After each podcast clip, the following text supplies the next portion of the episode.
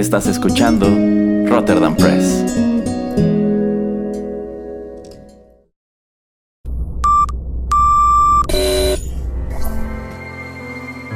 TechPili. Las nuevas tendencias y servicios en tecnología han transformado al mundo. Descubre su impacto y las polémicas que éstas generan. Bienvenido a TechPili. Tendencias, nuevos dilemas. El programa en donde analizamos la tecnología de manera relajada y divertida. TechPili. Comenzamos.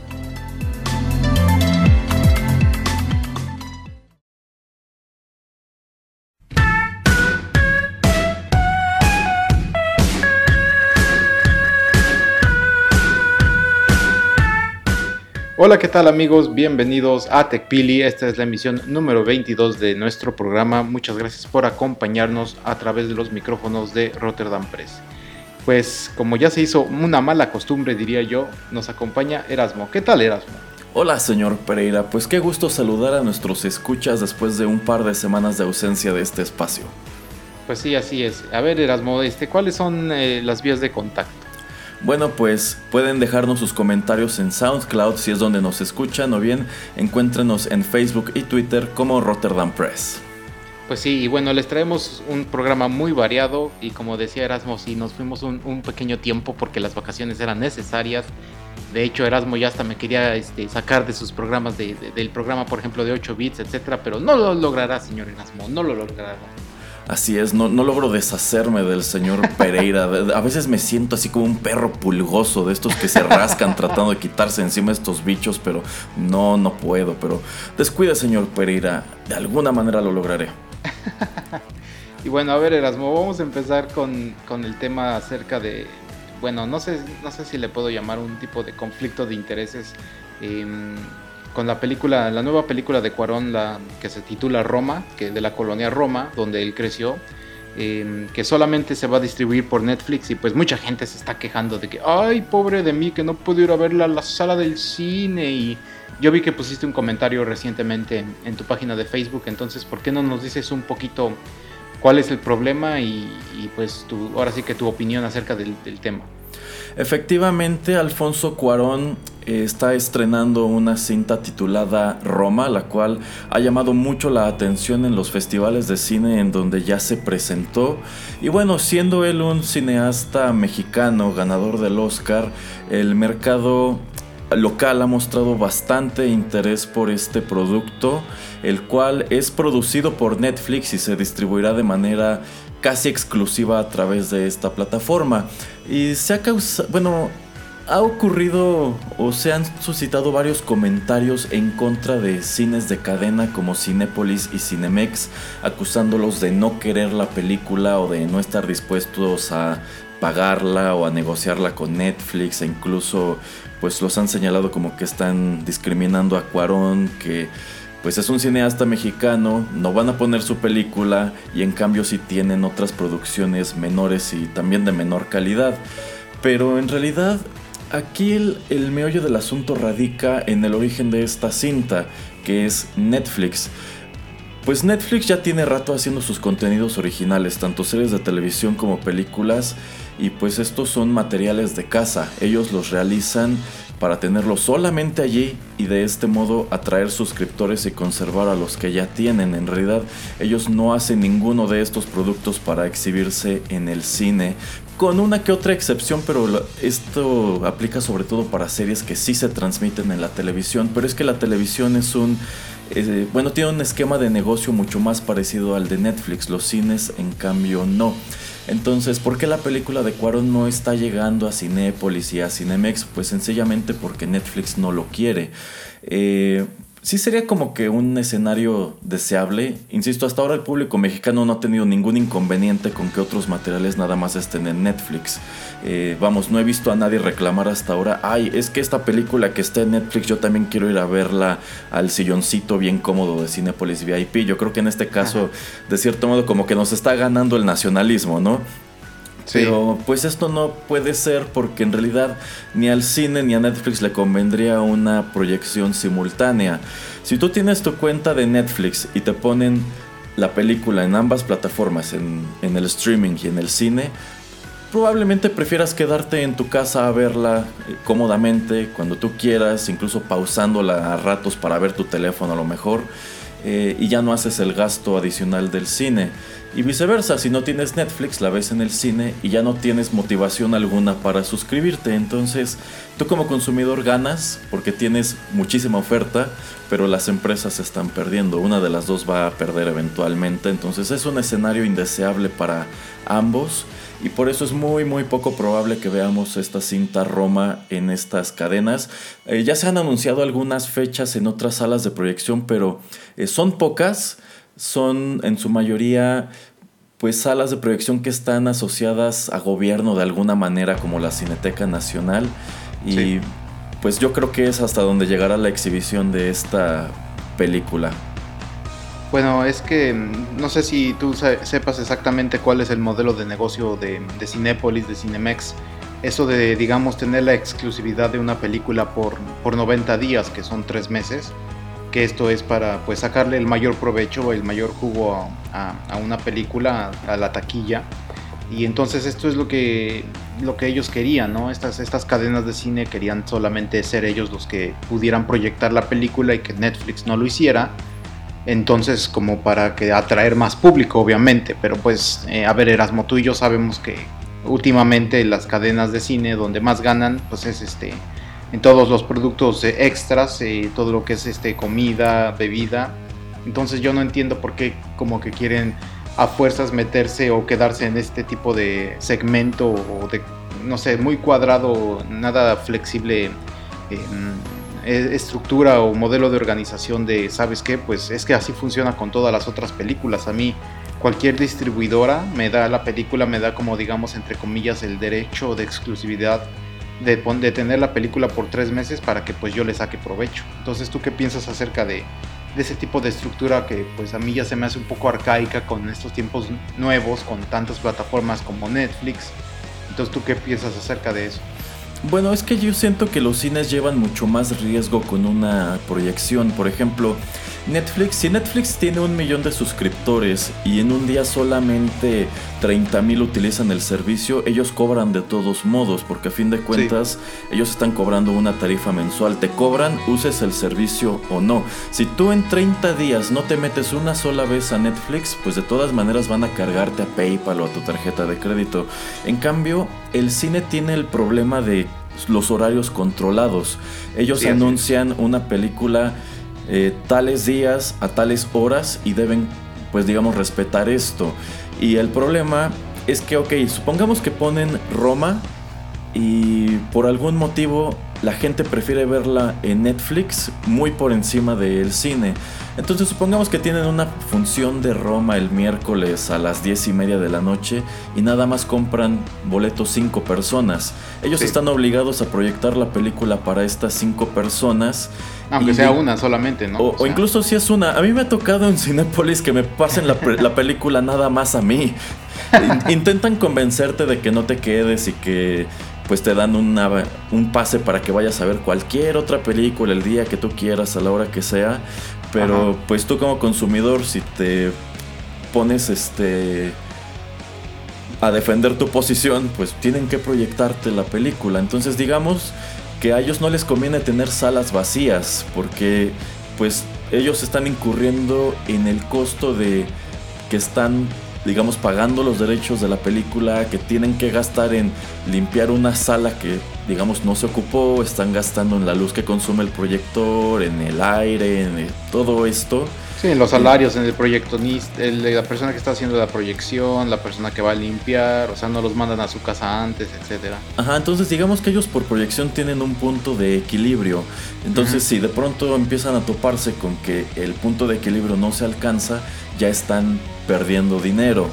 Entonces esto es lo que ellos quieren evitar al negociar con Netflix que aplacen el estreno de la película en su plataforma y les permitan exhibirla durante un par de semanas de manera exclusiva. Pero yo estoy casi seguro que Netflix no va a ceder a esto, no tiene ningún motivo para hacerlo. Entonces, eh, pues los boletos para ver Roma en las salas que ya se anunciaron sin duda van a estar muy peleados y pues quienes no, tendremos que verla en Netflix. Pues sí, y es una de las maneras de Netflix de tratar de ser como más atractivo al público que todavía no tiene una suscripción para que para, para pues atraer nuevos usuarios, ¿no? Así es. Y bueno, a ver, este nada más como dato, pues en 2015, en septiembre, octubre de 2015 sale una película que no sé si tú ya has visto que debe seguir en Netflix porque es de ellos, que se llama Beast of No Nation que es con Idris Elba, que es acerca de, bueno, de las, este tipo de guerras civiles en, en, África, acerca de estos levantamientos, de las guerras que usan a niños como soldados. Y bueno, este tipo de película sí tuvo que ser puesta en el cine mínimo un, dos semanas para poder competir en, en varios eh, pues, premios, ¿no? En todas las nominaciones, por ejemplo, de los Oscars, este, de los, ¿cómo se llama? De los Golden Globes, por ejemplo, para, por esta película Idris Elba en 2016 gana el premio SAG, que los SAG son, si no me equivoco, Erasmo es este de la unión o el sindicato de, actores, ¿no? Entonces le dan el premio a mejor actor y fue así como un, un, gran golpe o el primer gran golpe que da Netflix con una película, pues de muy buen presupuesto, muy buena historia y que pues ellos apostaron a solamente tenerla dos semanas en el cine y tenerla pues ya todo el tiempo en, en, su plataforma. Entonces, no sé, tú la viste, si no la viste, pues también es que eso es lo que estábamos discutiendo hace muchos programas, por ejemplo, con, con el padrino Larios, de que como sabemos que está la, la, película ahí, pues también a veces no la vemos. Pero ¿no crees que esto pueda como afectar un poco, si la película es muy buena, ¿no crees que afecte eh, las posibilidades de que Cuarón gane un nuevo Oscar o alguna otra premiación? Bueno, yo estoy casi seguro que eh, parte de buscar que la película llegue a los cines es esto, es que la cinta califique para competir en los siguientes Oscars. Quienes la han visto dicen que es muy buena, entonces digamos que tiene grandes posibilidades. La bronca es que pues todo el material que hace Netflix es catalogado como TV movies. En Estados Unidos todo el material que se realiza para televisión pues no es contemplado para participar en los Oscars, por bueno que sea, o sea, el momento de que no lo está distribuyendo una empresa que maneje el canal del cine eh, pues convencional, pues esto ya los deja fuera. Entonces sí, sin duda están buscando esto en aras de asegurar la nominación. En el caso de Beasts of No Nation, fíjese señor Pereira que no, no sabía este dato de que Idris Elba había obtenido este galardón. Pues ahora lo sabe. Ajá, pero también tengo bueno, es un hecho que hay muchos espacios de cine como el Festival de Cannes que no son muy amigables para las producciones de Netflix, porque ahí tenemos esta película eh, que es una coproducción entre Netflix y eh, una productora coreana que se titula Okia que es con Tilda Swinton y bueno, todo un ensamble de actores. Eh, esta cinta debutó en el Festival de Cannes y célebremente cuando empieza a proyectarse y aparece el logotipo de Netflix en la pantalla, comienzan a abuchearla. Y cuando termina la proyección, como que el auditorio entero se debatió entre los abucheos y los aplausos porque una parte del público consideraba que Netflix no tenía cabida en este tipo de festival porque pues ellos son una productora mm, pues que no está digamos asentada en el cine de esta manera tan tradicional, es más como una productora de televisión. Eh, digo, son los debates que yo considero naturales del hecho de que el entretenimiento se está transformando. Me parece muy interesante que Netflix haya pasado en tan poco tiempo de solamente producir material pues de nivel televisivo a hacer grandes largometrajes como estos. Eh, pero no sé, yo siento que este es un tema que dará para todavía más discusión en el futuro.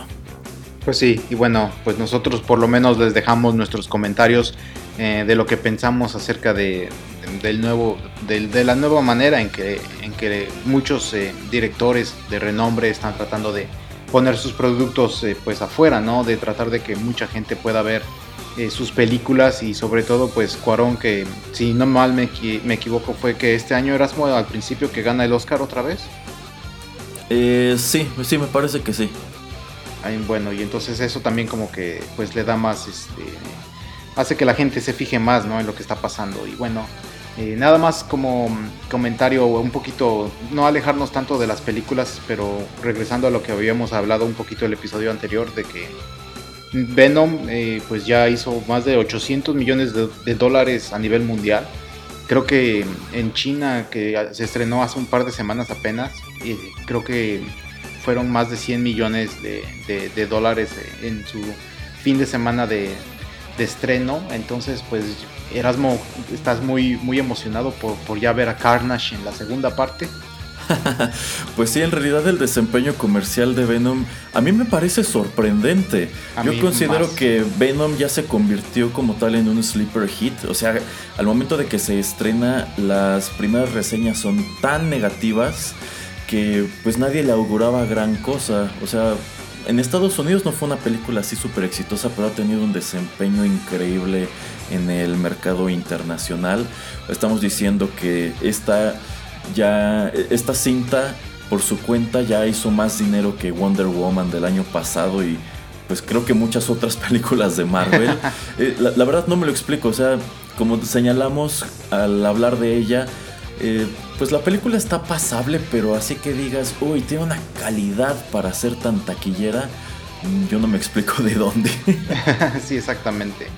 Y bueno, nada más yo para que brevemente podemos hablar, Erasmo, en acerca de, Daredevil de la temporada número 3. ¿Qué te ah, pareció? Y la verdad, bueno, yo vi que hiciste, creo, un comentario en Twitter de, no, que esta fue la mejor temporada. Yo discrepo, para mí la, la 1 es la mejor temporada, pero pues esta, o sea, está un pasito muy chiquitito abajo de, de la temporada número 1 de Daredevil. Pero a ver, cuéntanos, Erasmo, ¿por qué, ¿por qué es muy buena esta temporada? Bueno, de entrada, todo lo que Marvel está realizando con Netflix, eh, yo considero que Daredevil es lo que más vale la pena. Eh, ya vimos el caso de que cancelaron Iron Fist y cancelaron Luke Cage en un plazo de dos semanas.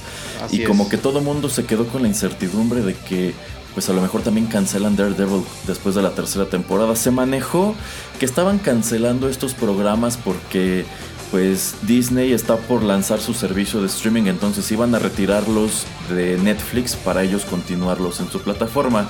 Los actores que hacían tanto a Luke Cage como a Danny Rand ya confirmaron que en realidad pues los shows están cancelados definitivamente, no van a seguir produciéndose en otro espacio.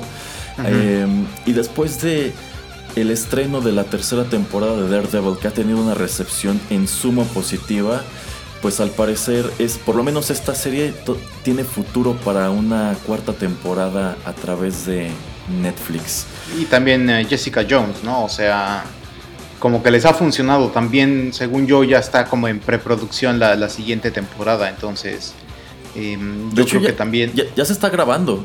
Ah, mira. Entonces, yo, yo le auguro muy buen futuro y qué bueno, porque a mí me gusta más ver a Luke, me, gustó más ver a Luke Cage en, eh, en, la temporada número uno de Jessica Jones que verlo en su propia serie. La verdad, la primera temporada de Luke Cage no funcionó para mí, la segunda como que es un poquito mejor, pero mm, y lo mismo con este con Iron Fist, la uno es terrible y la dos es mucho mejor y cuando se juntan en Defenders, la verdad no me gustó para nada y también, bueno, ahora sí que metiéndolo en, todo este enrollo en Punisher, espero que la temporada 2 sea tan buena como la primera, también para que continúen la historia de este personaje. Sí, vamos, es, es, curioso lo que ha estado sucediendo con estos personajes a través de Netflix. Coincido con las opiniones tanto de Luke Cage como de Iron Fist, con la diferencia de que para mí la segunda temporada de Iron Fist fue tan mala como la primera. O sea, solamente es un poquitito mejor, pero en general la verdad a mí no me sorprendió cuando la cancelaron, ya se sentía como un producto totalmente condenado al desastre, pero bueno, retomando Daredevil, sí, para mí la tercera temporada es la mejor que han hecho hasta ahora, yo sí la pondría ese escaloncito arriba de la primera. La segunda me pareció buena a secas, eh, la primera la verdad hizo un muy buen trabajo detonando todo este universo paralelo del MCU, pero esta temporada de Daredevil la verdad me fascinó. Considero que eh, pues multiplicó todo lo que las anteriores hicieron bien. La narrativa está muy bien hecha, me encantó pues cómo retomaron al personaje de Kingpin, cómo te presentan a Bullseye. La verdad a mí Bullseye siempre me ha parecido un villano espantoso en los cómics y bueno, también tenemos el precedente de Colin Farrell en la película con eh, Batfleck. Con tu amigo. Sí, con la eh, Daredevil con Ben Affleck. Este, y, por ejemplo, no me gusta el trajecito ni el hecho de que tiene esta como Diana en la frente. Eh, la verdad me parece un muy mal villano y en cambio aquí agarran al personaje y le dan una profundidad que la verdad yo no me esperaba. Me gustó muchísimo y me quedo muy emocionado en espera de una cuarta temporada. Eh, algo que también me llamó mucho la atención es que algunos sitios señalaron que los ratings de esta tercera temporada cayeron dramáticamente en su segunda semana. Pero esto tiene una explicación muy interesante y muy sencilla, que es que quienes vimos, quienes teníamos el interés de ver la tercera temporada de Daredevil, eh, pues nos engolosinamos tanto que la vimos en menos de una semana. O sea, yo literalmente esto me lo devoré en un par de noches porque está tan bien hecha que te deja picado, te deja picado hasta que dices, chin, ya se va a acabar. No, no, que no se acabe. Sí, especialmente el, episodio, digamos, donde te... Es como el origin story de, Bullseye. Es, muy, es muy atractivo ese, ese episodio. El que todavía no sé si me gustó o no me gustó por la desviación que hacen es el que hacen un capítulo totalmente dedicado a Karen Page. No sé si a ti te gustó que hicieran ese desvío un poco, porque pues ahora sí que literalmente es también como toda la historia de, Karen. Entonces, no sé si ese episodio te, terminó gustando, que, que, nos contaran un poquito más acerca de ella.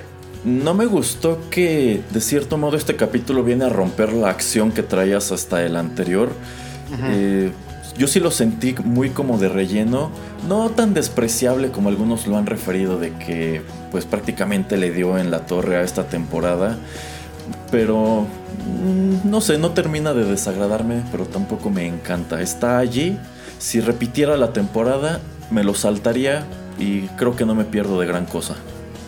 Pues no, es solamente. Yo pensé de hecho que como le dieron un capítulo entero a, a esta chica, yo dije, chin, la van a matar. O sea, al final en algún punto se va a morir porque pues le están dando demasiada importancia a ella. Ajá. Pero pues digo, no pasa. Pues no, de, hecho fíjese señor Pereira que algo que también me gustó bastante de esta temporada es la conclusión. La verdad, a mí no me gustó cómo terminó Jessica Jones 2, no me gustó cómo terminó Luke Cage 2 y tampoco me gustó cómo acabó Iron Fist 2. Eh, como que trataron de darles eh, finales de cierto modo inesperados, pero de cierto modo que rompen con los equipos que venían trabajando al interior de cada una de estas series. Por ejemplo, en el caso de Luke Cage, este rollo de que, ah, bueno, empieza esta historia siendo como que el héroe, el héroe del pueblo, por así decirlo, que está luchando por los de abajo y termina convertido en el nuevo rey de Lampa de Harlem, para mí fue como, ah, no. y bueno, el final de Iron Fist 2 también fue algo en sumo decepcionante. Entonces tener algo refrescante y positivo al final de Daredevil 3 fue, por lo menos para mí, muy, muy grato. Muy bien. Bueno, pues para no seguir tanto hablando, vámonos con la primera canción de esta emisión y ya regresamos. Sale.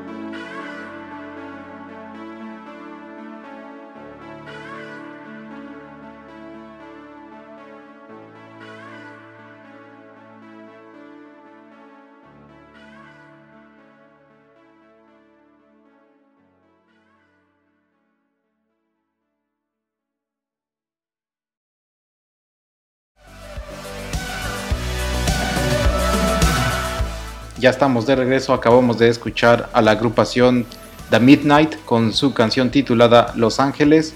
Esto se desprende de su álbum del 2016, Days of Thunder. Y no, no es Days of Thunder, la película de, de tu querido y gran amigo Tom Cruise, Erasmo. Ay, qué triste. Aunque pues digo, debo admitir que esta música se escucha un poquito ochentera, pero tal vez yo creo que esta agrupación lo hizo un poquito a propósito de, de usar ese título y tal vez les gustó mucho la película. Ay, tu amigo Tom Cruise, Erasmo. Este, ¿tú crees que vayan a hacer otra de Misión Imposible con tanto éxito? Ah, seguramente. Esta es otra película que de hecho me sorprende el, su, su, desempeño. O sea, que ya la refieren como una de las mejores películas de acción jamás realizadas. eh, o sea, está, está, padre, pero así que digas, uy, yo la colocaría en ese pedestal. La verdad, no. Es más, ni siquiera se me antoja verla de nuevo.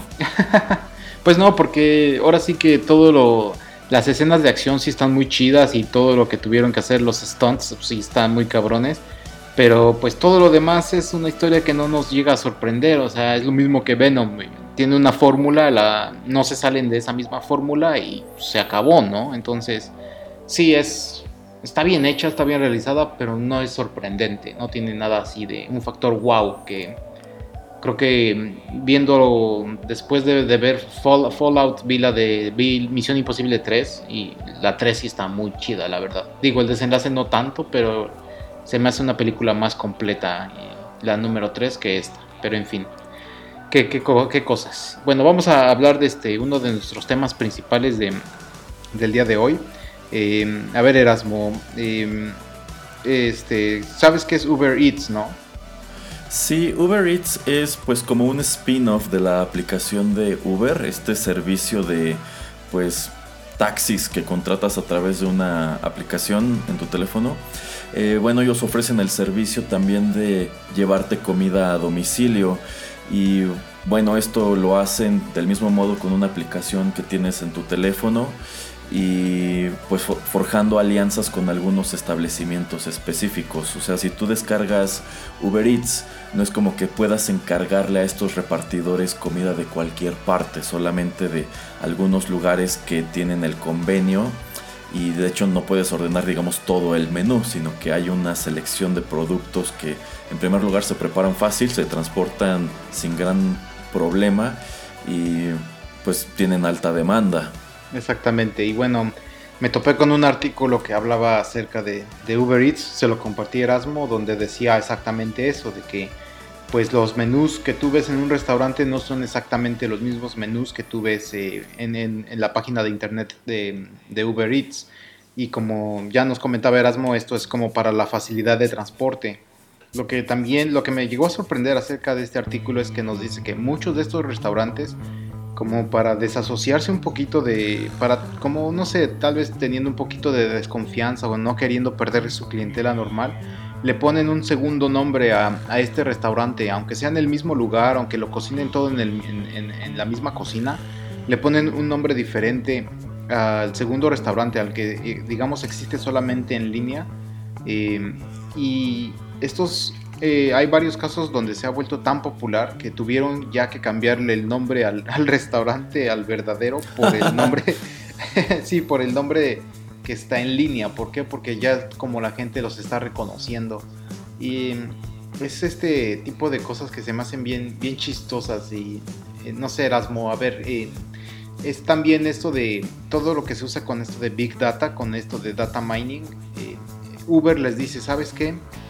Mucha gente en tu área está pidiendo, no sé, sándwiches para entre las 11 de la mañana y las 3 de la tarde, pero ¿qué crees? No hay tantos restaurantes que ofrezcan eso. Entonces tú estás como en una posición estratégica donde a nosotros nos conviene que tú ofrezcas eso. A ti te va a convenir porque vas a poder hacer más dinero y por qué no intentas tal vez poner, este, no sé, tres, cuatro ofertas, tres, cuatro productos en, en, tu menú en línea para que la gente pueda, pues pueda comprarte más. Y lo que hace los restaurantes es, pues, ok, voy a apostar por esto y les funciona y entonces los dos ganan. ¿Qué te parece este tipo de estrategia que está haciendo Uber Eats al hacer una gran colaboración con muchos restaurantes? Pues es interesante en cuanto a que encuentran una manera de satisfacer una demanda que quizá ni siquiera tenían idea que existía o atender a un público que de cierto modo estaba desatendido o no encontraba las opciones que deseaba en su zona.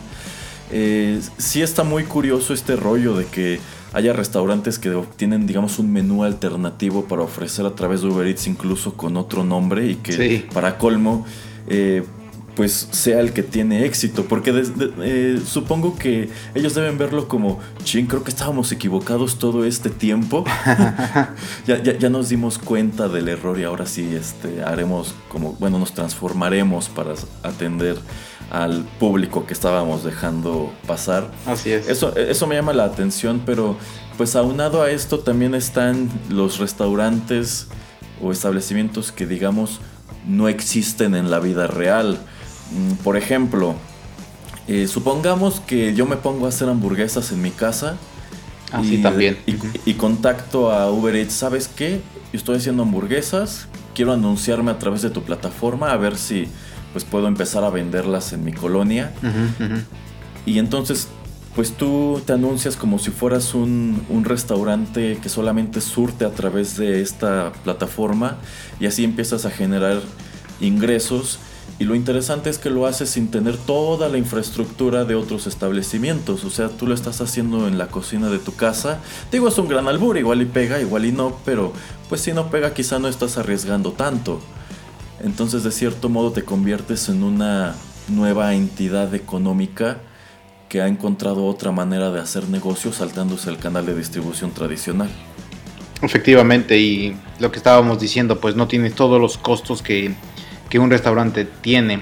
Que volviendo un poquito al caso del que estábamos hablando acerca de, de la película de, Netflix eh, con Cuarón, pues es lo mismo, ¿no? O sea, eh, toda esta información que tú puedes recolectar a través de la aplicación, a través de los gustos de los usuarios, eh, tú puedes ver, tú puedes hacer nuevos productos, puedes generar nuevas estrategias, que yo creo que pues un restaurante normal, un, una sala de cine normal, pues simplemente no se dan a la tarea o no sienten que es como su, su este, principal cosa de tratar de recabar información para tratar de mejorar o de ofrecer otro tipo de productos. Tal vez lo que ellos pueden hacer es ver, ah, pues este, la película, bueno, más bien no, creo que no pueden más bien ni hacer esto, por ejemplo, si no estás en una VIP de, eh, a ver Erasmo, tú fuiste a ver Wreck-It Ralph, la 2, y no van a saber si tú compraste palomitas o si compraste chocolates o si compraste refresco, o sea, no pueden saberlo, solo si tú tuvieras una tarjeta de como de cliente frecuente.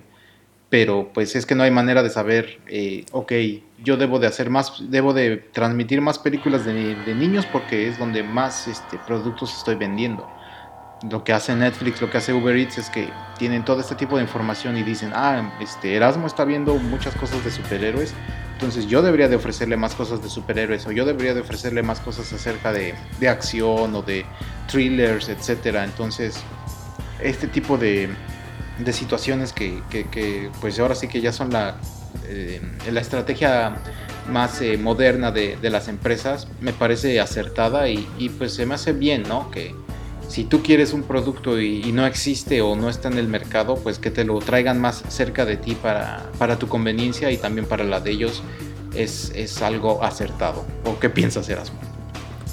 Pues sí, yo considero que esa es la tendencia, sobre todo en lo que respecta a comercio electrónico.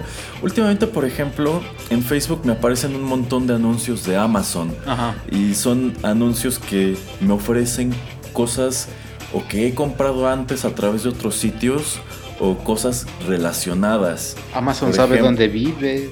Exacto, Amazon sabe dónde vivo y sabe qué estoy haciendo. Por ejemplo, hace poco eh, ordené un juego para el 3DS a través de la página de Walmart. Ajá.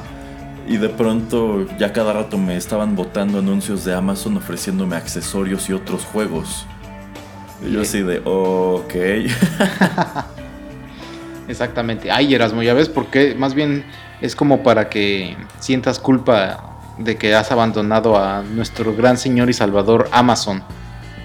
Sí, que de hecho, pues también está haciendo unas cosas bien interesantes aquí en el mercado local.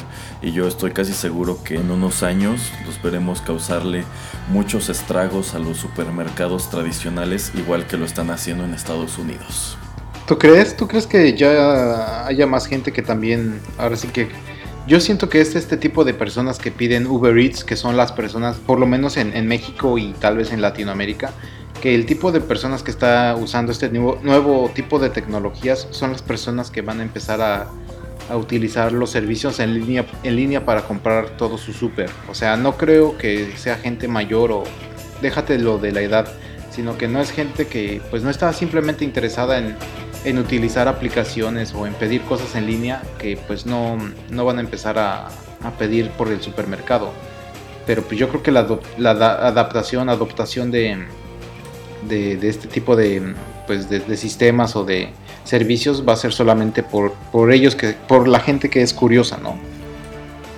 Bueno, aquí también hay que tomar en cuenta algo que comentábamos hace algunos programas, que es el hecho de que el comercio electrónico en México es muchísimo inferior que en Estados Unidos. Ah, sí, Yo, sí, sí. yo considero que Amazon sí tiene el potencial para poner de cabeza a los supermercados, pero no en el corto plazo, porque de entrada hay mucha gente que sigue desconfiando bastante de pues contratar servicios a través de internet. Sí, Digo, en el caso de una película, pues sencillamente es una película, o sea, si no te gusta, no te gustó y se acabó.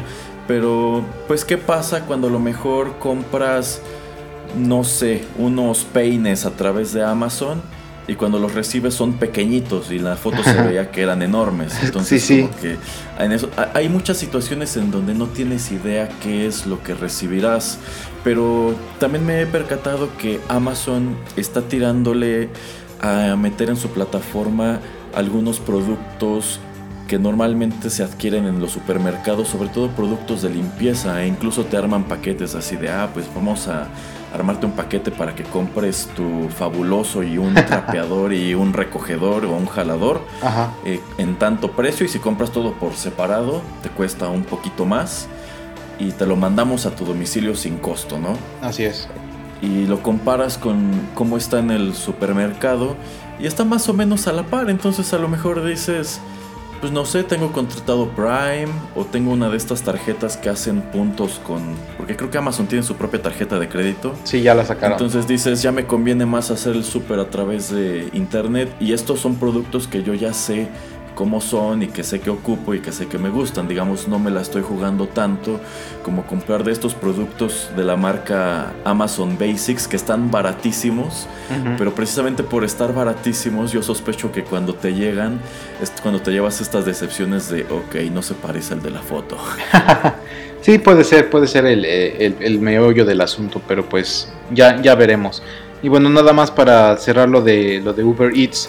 ¿Tú crees que en México, bueno, sabemos que solamente está pues en grandes urbes como en la Ciudad de México, ¿tú crees que llegará a ciudades, digamos, entre comillas, más pequeñas, o sea, como de medio millón de personas para abajo, o, sientes que son solamente servicios que por lo menos en México no, no van a despegar o a despuntar en ciudades que no son tan de, de tan gran tamaño como lo son México, Guadalajara, Monterrey, Puebla?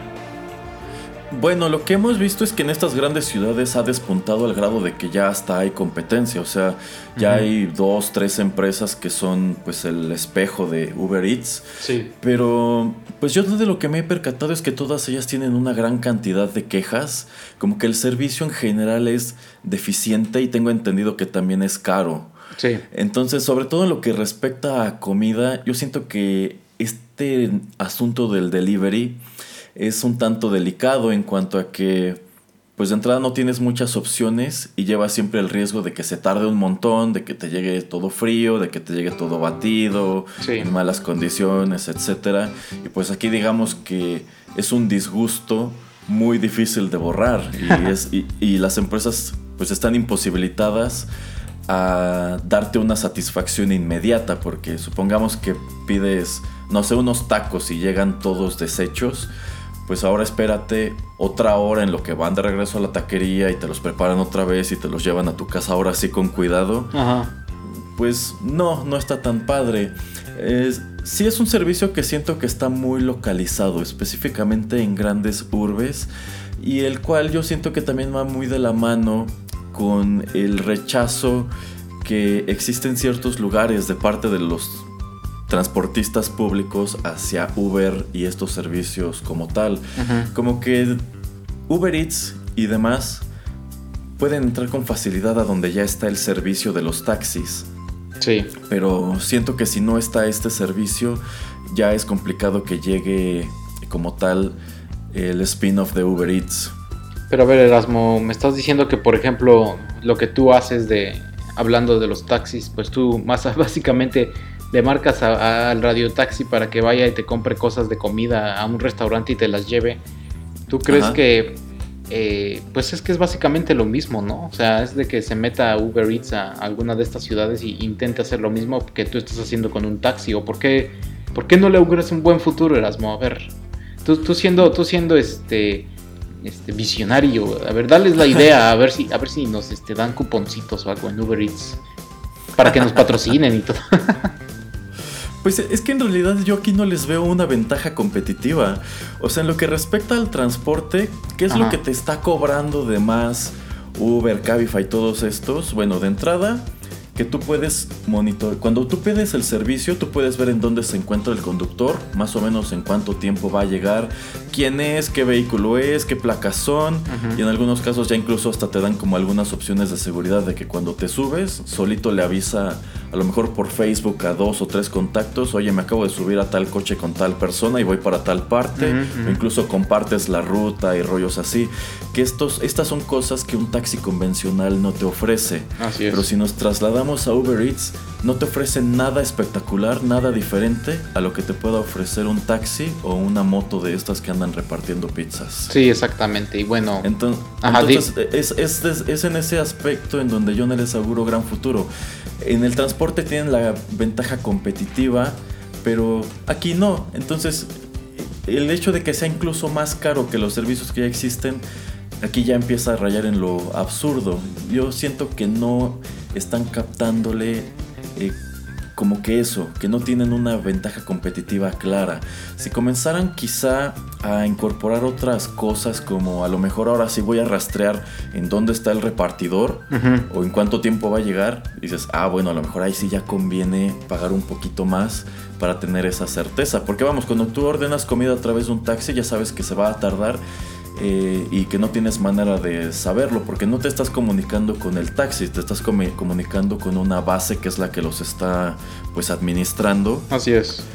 Eh, y no sé, quizá podrías encontrar un valor agregado en eso, en saber en dónde anda, como en cuánto tiempo va a llegar, o si tiene algún imprevisto con tu orden. Que de hecho no es tan difícil de replicar porque no sé si Erasmo ya lo ha hecho, pero yo ya lo he hecho varias veces de cuando pides en Domino's Pizza, eh, con ya sea en su aplicación o ya sea en su página de internet, pues básicamente es eso, puedes ver literalmente dónde está tu pizza. Puedes ver que la están preparando, que está en el horno, que están revisándolo y que ya salió para, para tu casa.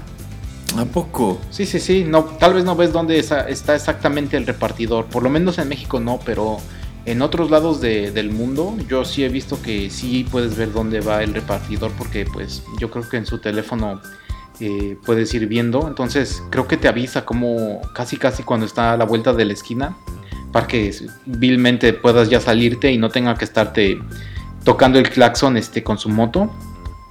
Ajá, pero eso es en otros países, pero en México por lo menos eh, la pizza sabes cuando ya sale a tu casa y si no vives tan lejos, pues literalmente en 5 o 10 minutos de que te dice la aplicación ya salió a tu casa, llega, ¿eh? Entonces es, es algo muy chido, la verdad, que como dices, si, si Uber Eats, por ejemplo, lo viera como una ventaja competitiva, lo empezaría a usar en ciudades más pequeñas. Pues sí. Sí, este. No sé, a lo mejor solamente es eso lo que les falta, ponerse las pilas y empezar a ofrecer cosas que su competencia tradicional no tiene. Exactamente. Bueno, vámonos con la siguiente canción y ya regresamos con el último bloque de TechPili.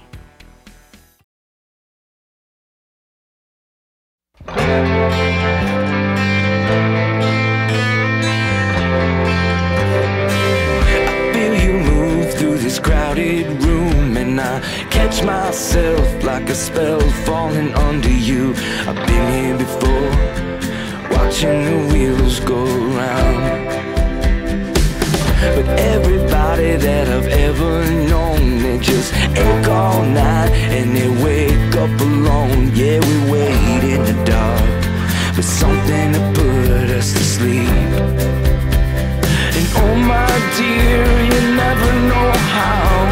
the things you've done come and run you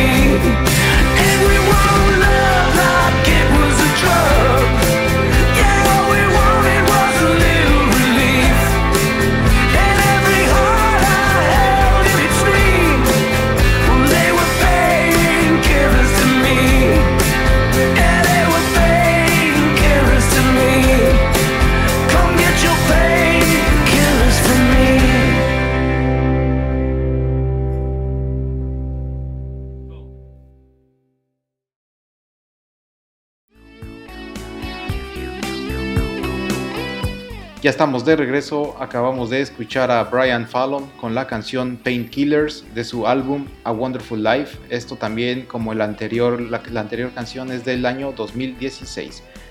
A ver Erasmo, pues ahora, sí que para cerrar, eh, también vi una noticia de que YouTube estaba haciendo una integración en, en su página con, con otra empresa que se llama Eventbrite, que Eventbrite es más o menos como, eh, digamos, la que quiere ser este, el Uber, entre comillas, de, de- del servicio de, venta de, boletos de, conciertos. quiere ser como digamos la competencia de, Ticketmaster y entonces lo que tú puedes hacer es cuando tú estás viendo un video en, YouTube de tu artista favorito, abajo vas a poder ver eh, con esta asociación con Eventbrite, va a decir, ah, te gusta, no sé, Foo Fighters, pues ¿qué crees Erasmo? En ocho meses van a estar en Ciudad de México, entonces ¿por qué no compras también ya de una vez el boleto con nosotros? Que mm, esta era una de las cosas más o menos que estaba haciendo también ya Spotify, pero Spotify no te ofrecía la, la manera de comprar boletos, simplemente te avisaba de que tu artista favorito iba a estar cerca de ti. Entonces nada más quería pues decirte o preguntarte qué piensas acerca de este tipo de integración de, de servicios. A mí me gusta, a mí me parece muy, muy chido que, no sé, no, no lo he utilizado, pero simplemente que pueda yo estar siguiendo viendo el video y comprándome mis boletos para, para el concierto se me hace algo bastante chido. Entonces, ¿tú qué piensas acerca de esto? Eh, De hecho también me agrada porque, pues supongamos que un día así poniendo música en shuffle en YouTube, pues escucho, no sé, a cierto grupo que tengo allí guardado y pues que la plataforma me avise, oye, es, ¿qué crees? Se van a presentar cerca de tu ciudad próximamente sin que yo tenga que andar pues allá al pendiente de sus redes sociales y demás. Me parece interesante porque quizás sí te enterarías de otros eventos que probablemente de otro modo no. Porque a fin de cuentas, eventos hay muchísimos, pero no todos los anuncian eh, con la misma periodicidad o en, los mism- o en las mismas eh, redes o en las mismas plataformas. O incluso de pronto hay actos que no vienen a grandes recintos. Entonces, pues es fácil que te pasen desapercibidos y luego digas, ay, me gustan estos sujetos, me encantaría verlos en concierto. Ah, pero pues vinieron hace tres meses. ¿Qué? ¿A poco? Efectivamente. No me enteré. sí, exactamente. Y así digamos que es una promoción un poco más directa y más personalizada. A fin de cuentas, pues estamos, estamos diciendo que YouTube ya sabe que te gusta, ya sabe, qué es, ya sabe qué es lo que te puede eh, vender. O incluso si descubres algo nuevo, dices, ah, órale, esta banda está padre. Oh, y aparte, vienen en dos meses. No, bueno, ya la hicimos. Sí, exactamente, que también me ha pasado eh, con Spotify, pero en el sentido de que le das en la, en la de Discovery, yo creo que es también plan con maña, ¿no? O sea, te ponen también bandas que ellos saben tal vez que van a estar cerca de ti. Eh, pero yo le puse en Discovery, no sé, hace como uno o dos meses y vi que, no sé, creo que iba a ser al Corona Capital o algo que como dos banditas que vi que dije, ah, caray, este, pues ni yo ni los conocía antes, pero ya los estoy escuchando, se me hacen chidos y, ah, pues, ¿qué crees? Van a, van a ir, van a estar en México en uno de estos festivales, que, pues, no sé si cuando tú vas a uno de estos festivales, Erasmo, conoces a, no sé, a las 20, 30 bandas que van, la verdad, yo conozco tal vez a, a los que son los principales actos y tal vez dos o tres secundarios, pero cuando empiezas a tener este tipo de interacción con, con- con las aplicaciones como Spotify, de que puedes escuchar todo el repertorio de, de un artista nuevo o poco conocido, se me hace bastante interesante y, y muy chido de que uno puede pues escuchar todo lo que ellos han, han estado haciendo.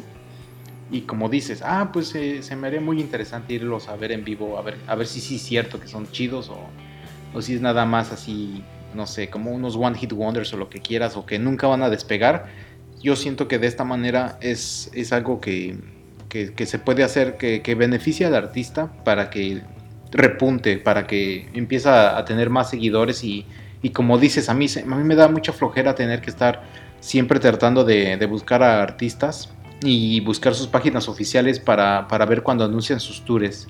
Me gusta más lo que está haciendo Spotify y lo que hace YouTube con, con este tipo de servicios de venta de boletos, porque ya no tengo yo que estar yendo artista por artista para ver qué están haciendo, ya simplemente la información me llega y a mí me gusta bastante, que también en, em, en Spotify puedes, eh, entre comillas, seguir a los, arti- a los artistas, ¿no, Erasmo? O sea, Pero no siempre te avisa de sus cosas, ¿eh? Ajá, ok, sí, por ejemplo, es lo que te iba a preguntar. Dime, sí, dime. es. Ajá, este. Sí está interesante esto. Y lo. Quizá, quizá lo más llamativo es que esto abre la posibilidad a que eventualmente plataformas como Spotify y YouTube se coman este negocio. O sea, estás diciendo que ahora YouTube hizo una alianza con otra empresa para vender los boletos, pero Ajá. pues en realidad aquí quien tiene el alcance es YouTube. Así es. Entonces, eventualmente yo creo que nada los va a detener de, pues sabes qué, Eh, yo voy a, no sé, vender el 50% de los boletos de este concierto porque sé que puedo hacerlo a través de mi plataforma y pues de cierto modo con esto van a incursionar a otro terreno. Sí, ¿qué es lo que te iba a comentar? Déjate de vender los 50% de los boletos.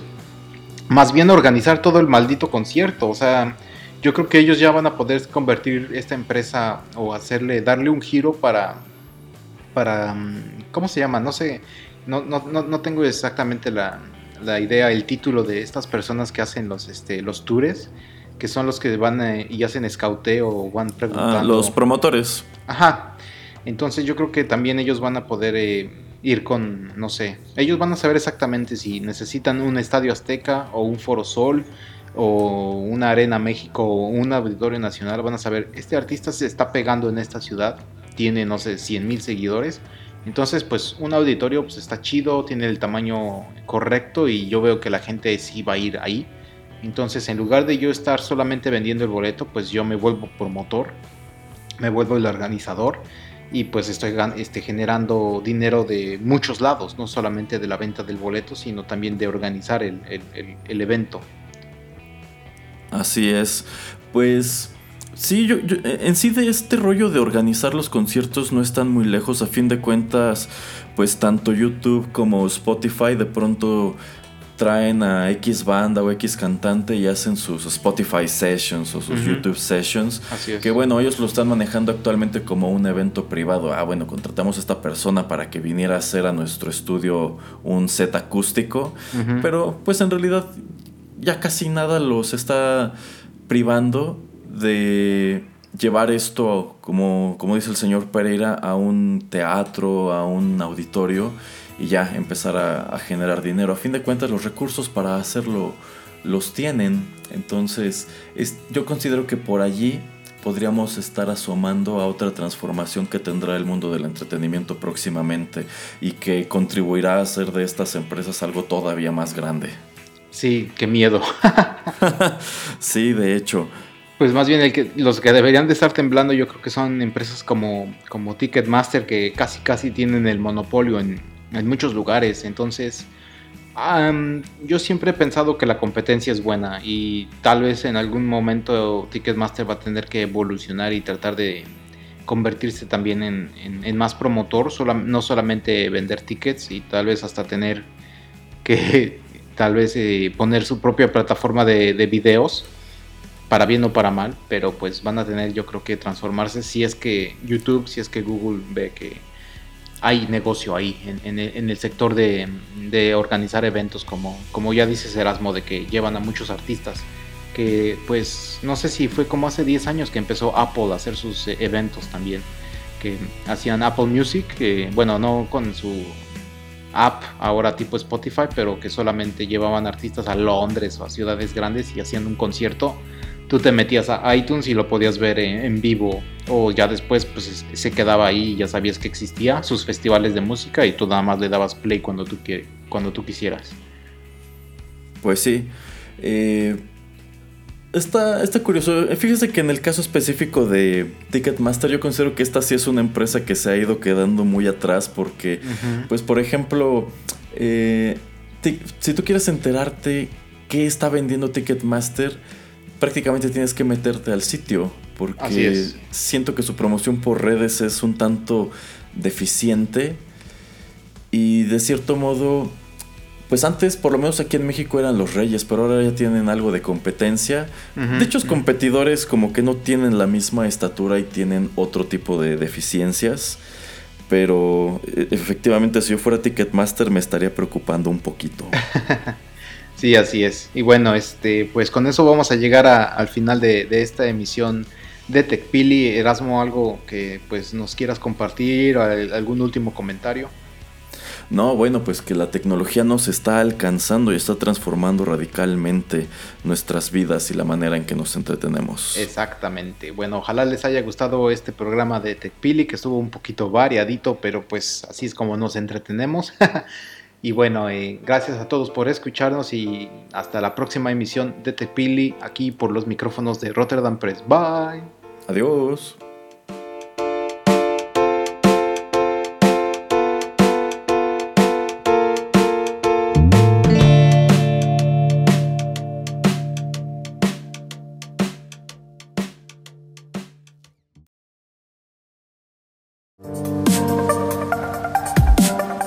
Esto fue TechPili. Nos escuchamos en la próxima emisión para continuar la charla y el análisis de todo cuanto a tecnología se refiere. Te esperamos aquí, en Rotterdam Press.